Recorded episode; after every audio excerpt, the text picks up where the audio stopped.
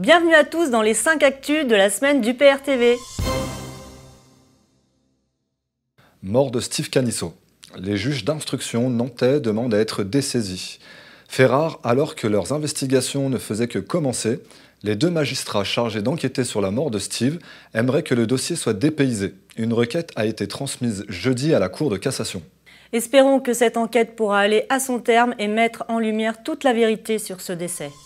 Les enquêteurs ont retrouvé le portable d'Alexandre Benalla qu'ils disaient avoir perdu. Cependant, les messages retrouvés au cours de l'enquête prouvent le contraire et ils montrent aussi le soutien dont il a bénéficié de la part de l'Élysée.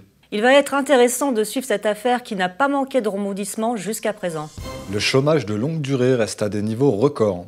Près de 1,5 million de demandeurs d'emploi de longue durée n'ont pas du tout travaillé pendant au moins 12 mois dans les 15 derniers mois. Des millions de demandeurs d'emploi sont disponibles immédiatement pour peu qu'on arrête le massacre de notre industrie et de notre agriculture au sein de l'Union européenne.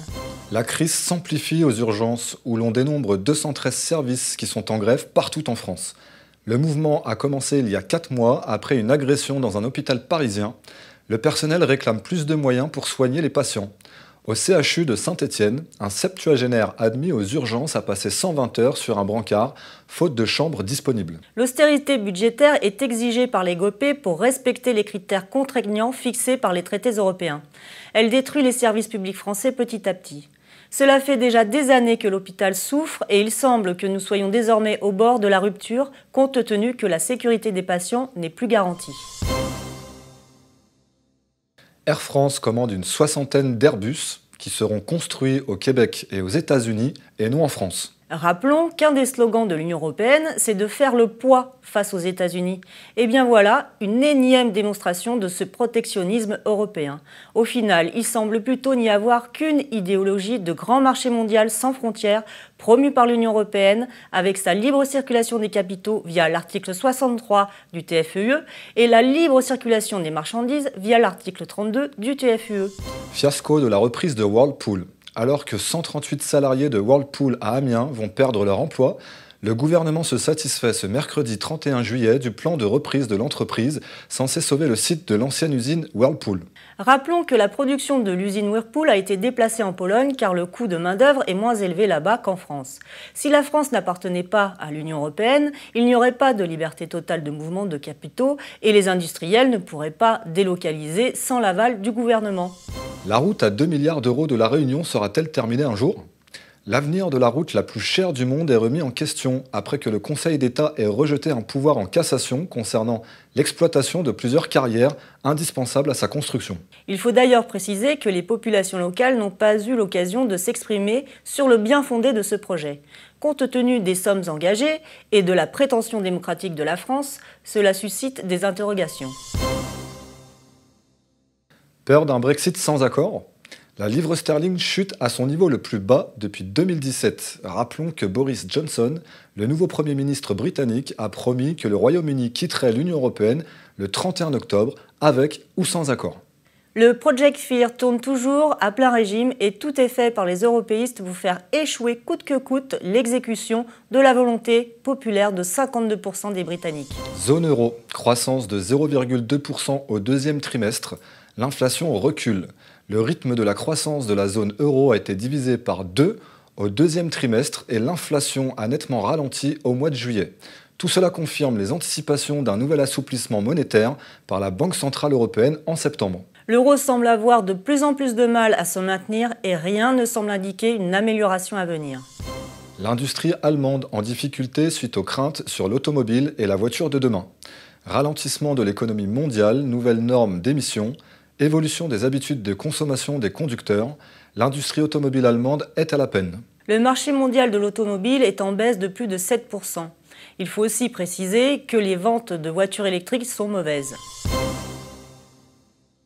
Gilets jaunes, Moscou exprime sa préoccupation concernant les brutalités policières en France, après que la France se soit permise d'exprimer sa préoccupation quant à l'arrestation de manifestants lors de rassemblements non autorisés en Russie. La réponse du berger à la bergère. Rappelons que Michel Bachelet, haut commissaire de l'ONU pour les droits de l'homme, avait exprimé ses préoccupations touchant les violences policières, comparant en la matière la France à Haïti et au Zimbabwe.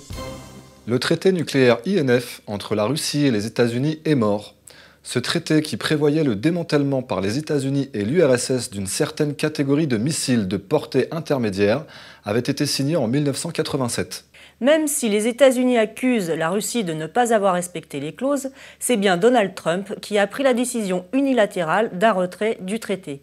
Cela ouvre la possibilité d'une nouvelle course aux armements et risque d'impliquer l'installation de nouveaux missiles américains en Europe. Algérie. La langue française sera-t-elle bientôt bannie des universités?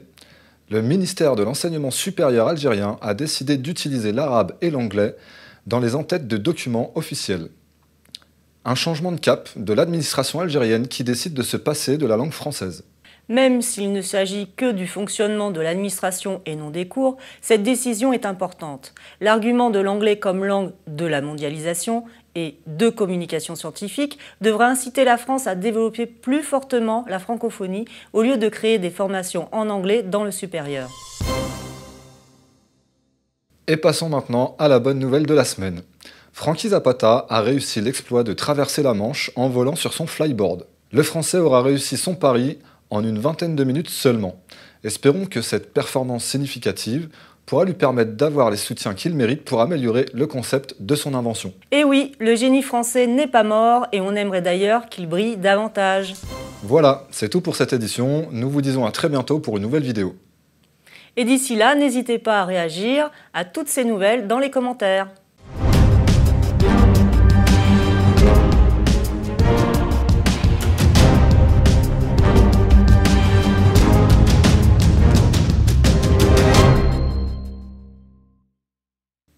Même. Pardon,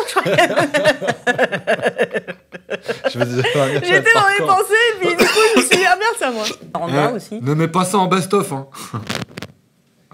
S'il te plaît. Je te le demande comme un. Je, je te le demande comme une faveur.